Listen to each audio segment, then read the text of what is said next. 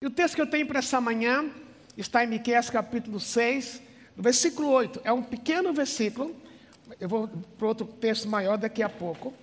Mas no livro de Miqueias, o, livro, o profeta Miqueias foi contemporâneo do profeta Isaías.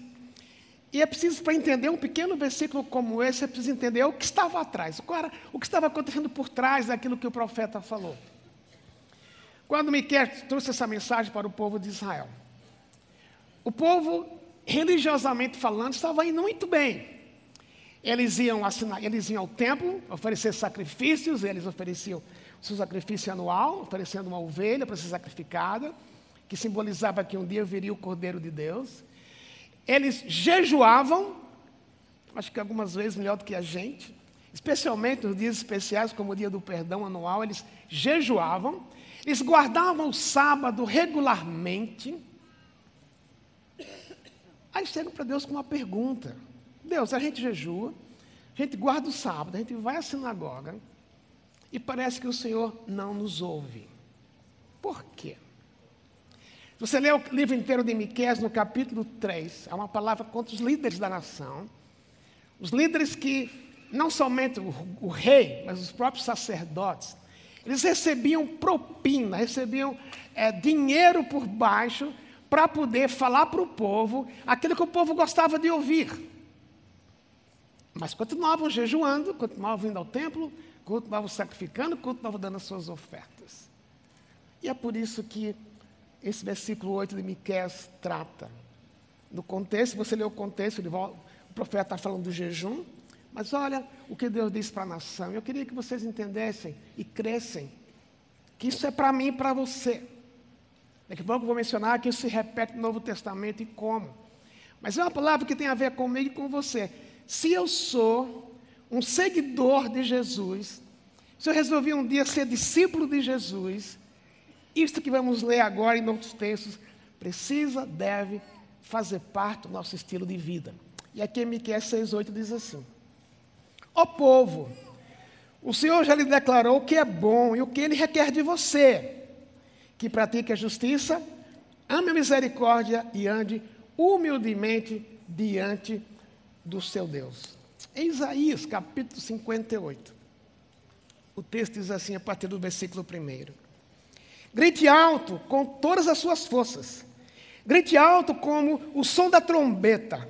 Fale ao meu povo Israel sobre a sua rebeldia e seus pecados. Apesar disso, agem como se fossem piedosos. Vêm ao templo todos os dias e parecem ter prazer em aprender a meu respeito. Agem como nação justa que jamais abandonaria as leis do seu Deus. Pedem que eu atue em favor deles e fingem querer estar perto de mim. Dizem: jejuamos diante de ti, porque não prestas atenção? Nós nos humilhamos com severidade e tu nem reparas. Vou lhes dizer porque eu respondo. É porque jejuam para satisfazer, satisfazer a si mesmos. Enquanto isso, oprimem seus empregados. De que adianta jejuar se continua a brigar e a discutir? Com esse tipo de jejum, não ouvirei as suas orações. Vocês se humilham ao cumprir os rituais, curvam a cabeça como o junco ao vento, vestem-se de pano de saco e cobrem-se de cinzas. É isso que chamam de jejum? Acreditam que isso agradará ao Senhor? Esse é o tipo de jejum que desejo. Solte os que foram presos injustamente. Aliviem as cargas dos seus empregados. Libertem os oprimidos. Removam as correntes que prendem as pessoas. Repartam o seu alimento com os famintos. Ofereçam abrigo aos que tem, não têm casa. Doem roupas aos que precisam. Não se escondam dos que crescem ou carecem de ajuda. Então, sua luz virá como o amanhecer, e suas feridas sararão no instante sua justiça os conduzirá adiante e a glória do Senhor os protegerá na retaguarda. Na linguagem de hoje, o que Isaías está falando é de justiça social. Mas o que ele está tentando enfatizar aqui é: se eu jejuo, se eu vou ao templo, se eu dou minha oferta, se eu digo que sou, que temo a Deus, o Pai para nascer, Deus fala para a nação, vocês estão querendo até me agradar, estão querendo cumprir as minhas leis, mas o que está faltando. Praticar a justiça, amar a misericórdia e andar humildemente diante do seu Deus. E o que é que isso significa? O que é praticar a justiça? Importante entender o contexto de Miqueias, porque havia uma opressão dos maiores sobre os menores, havia uma retenção de comida que não era distribuída, havia abusos que não eram favorecidos. Por isso ele diz: pratique a justiça. E o que é praticar a justiça? O que é fazer justiça? É agir, fazer o que é certo perante Deus. E no contexto que Miqueias fala, o fazer o que é certo perante Deus implicava em cuidar do órfão, da viúva, do pobre e do estrangeiro. Sabe de onde vem isso? Se você for para o profeta é, Zacarias, no capítulo 8 de Zacarias, no capítulo 7 de Zacarias, olha como Deus é bem explícito quando, depois de falar sobre o jejum que a nação oferecia, não era o jejum que Deus queria receber, no versículo 8 diz assim: Então Zacarias recebeu esta mensagem do Senhor. Assim diz o Senhor dos Exércitos: julguem com justiça e mostrem compaixão e bondade uns pelos outros. E observe agora: não oprimam as viúvas, nem os órfãos, nem os estrangeiros, nem os pobres, e não tratem mal uns com os outros. Quatro tipos de pessoas. Deus ama indistintamente. Mas numa sociedade em que existe um, existe um exagero do machismo, não que nem devia ter pouco machismo, Deus diz: cuide da viúva, olhe para ela porque ela precisa. Uma sociedade em que cada vez mais a, a família se deteriora, Deus olha para o órfão e diz: cuide do órfão. Uma sociedade em que cada vez mais o pobre é oprimido e ninguém fala muito a respeito deles, Deus diz: Olhe para o pobre. No capítulo 10 de Deuteronômio, Deus diz: ame o estrangeiro.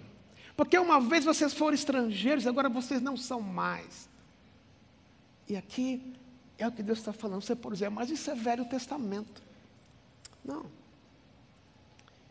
Uma vez falando para os fariseus, que, se, que viviam na aparência da religiosidade, que jejuavam, que oravam em praça pública, Jesus disse assim: vocês dão o dízimo do coentro, do cominho, da macaxeira, da mandioca e por aí vai.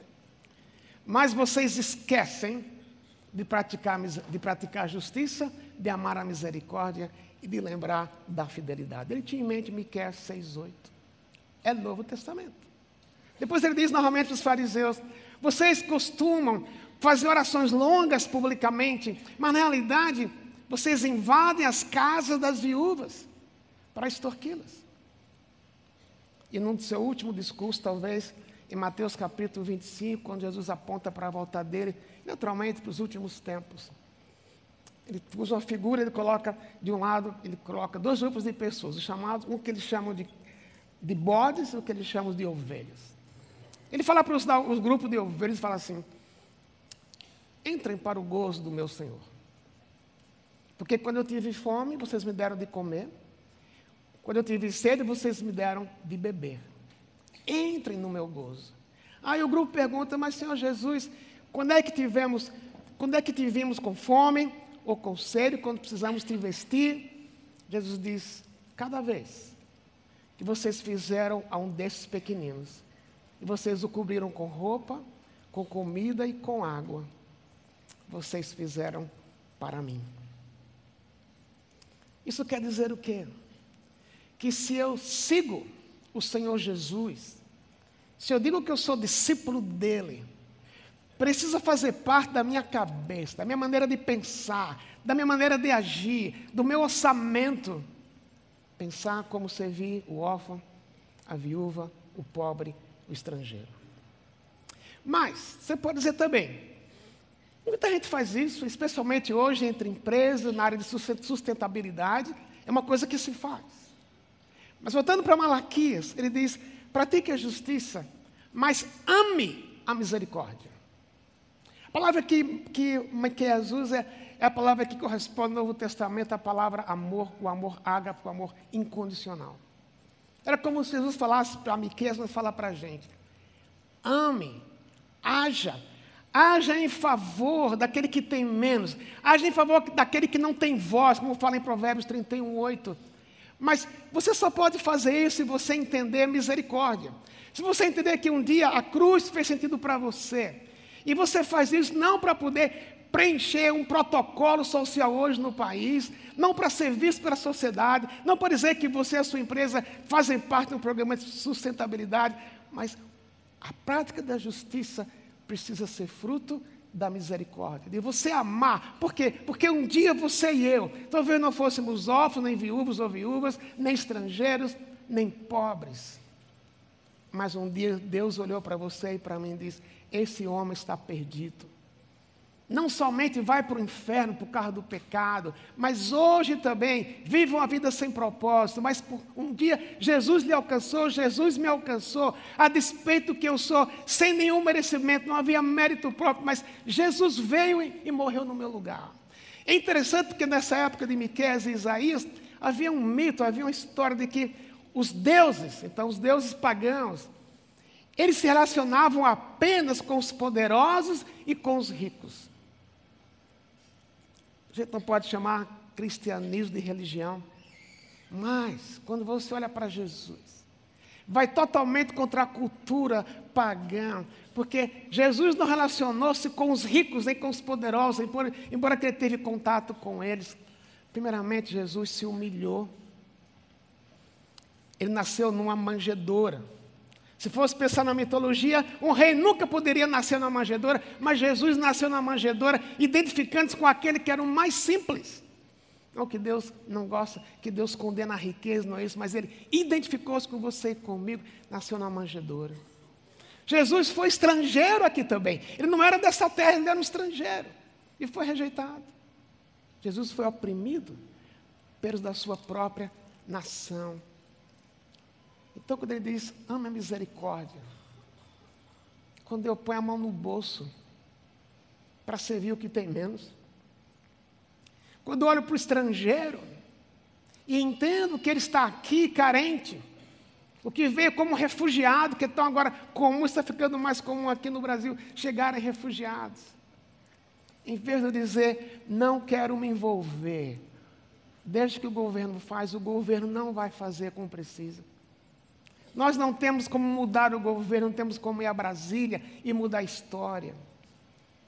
Mas você e eu temos como expressar justiça e misericórdia com os que estão ao nosso redor. E eu preciso escolher fazer isso por causa da cruz. Porque um dia Jesus fez isso comigo. Por isso Malaquias, Miqueias diz: ame, haja, resolva. E muitas vezes amor não tem muito a ver com sentimento. Porque não é natural para você e para mim, eu suponho, pôr a mão no bolso e servir alguém que precisa, sem muitas vezes perguntarmos: será que vai dar retorno?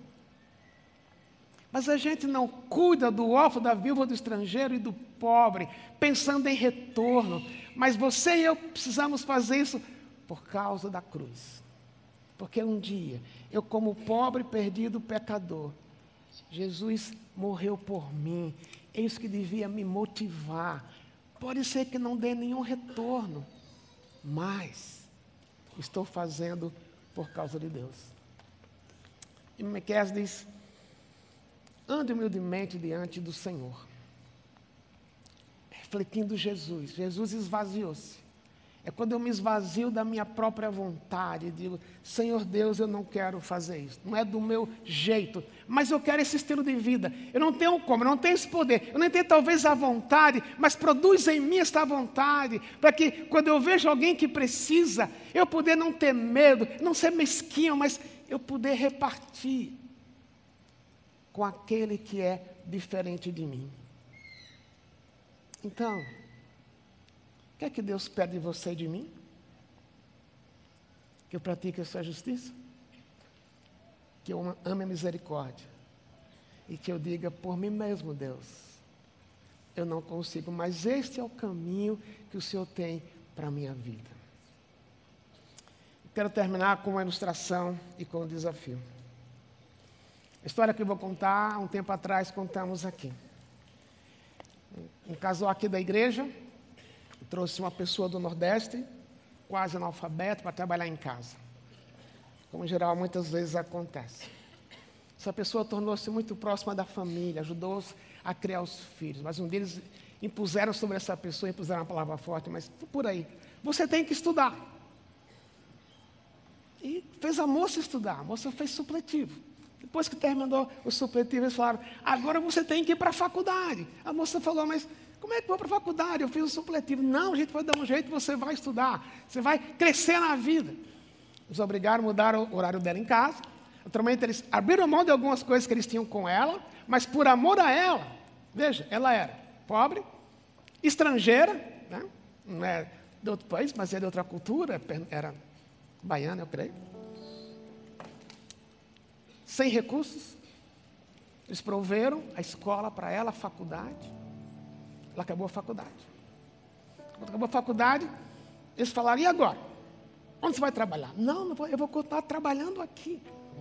Eles falaram: não, você pode ter uma carreira.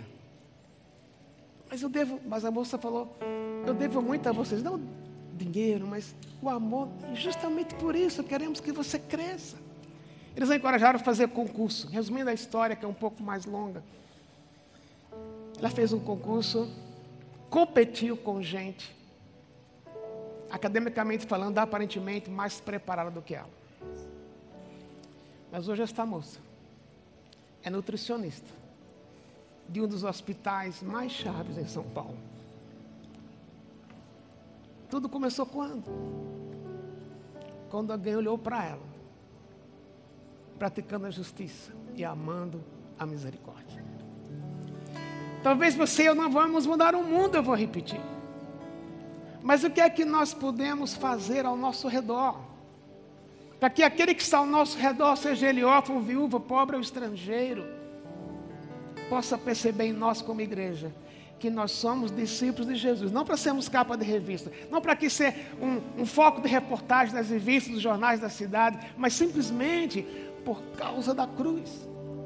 Essa é a nossa motivação.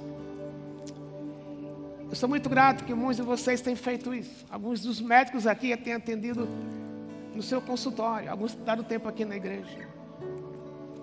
Alguns psicólogos feito a mesma coisa. E por aí vai. Ontem o Hans Zeneck foi uma expressão muito clara disto. Amisa este caminho. Mas o que é que eu posso fazer para me envolver? Primeiro começa com a minha atitude e reconhecer que muitas vezes Deus eu não tenho feito isso.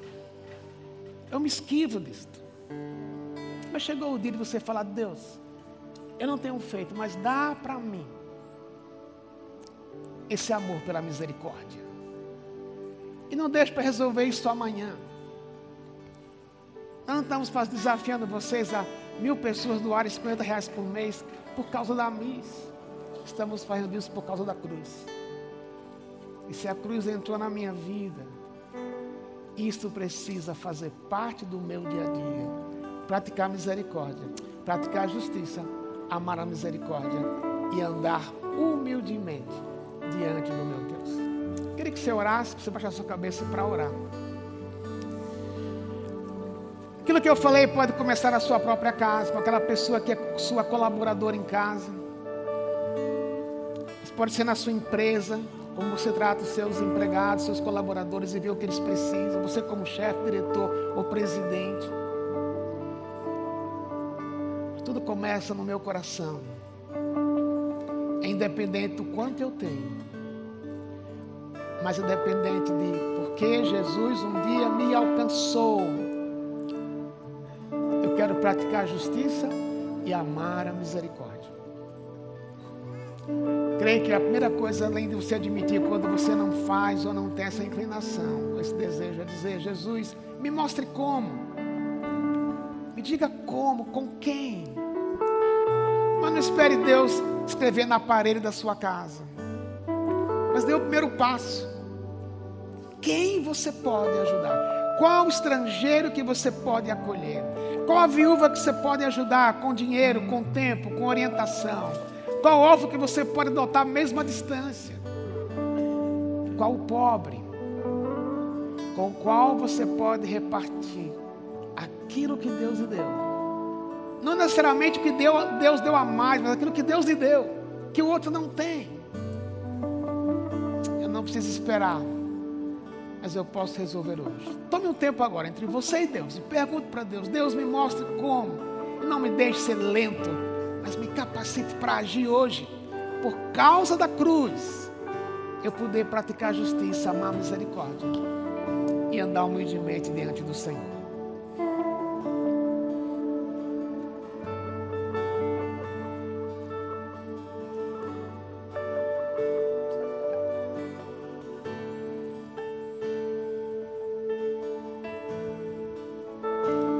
Deus, não nos deixe cair no mesmo caminho das pessoas que, do povo que ouviu essas profecias, essa palavra do profeta Miqueias.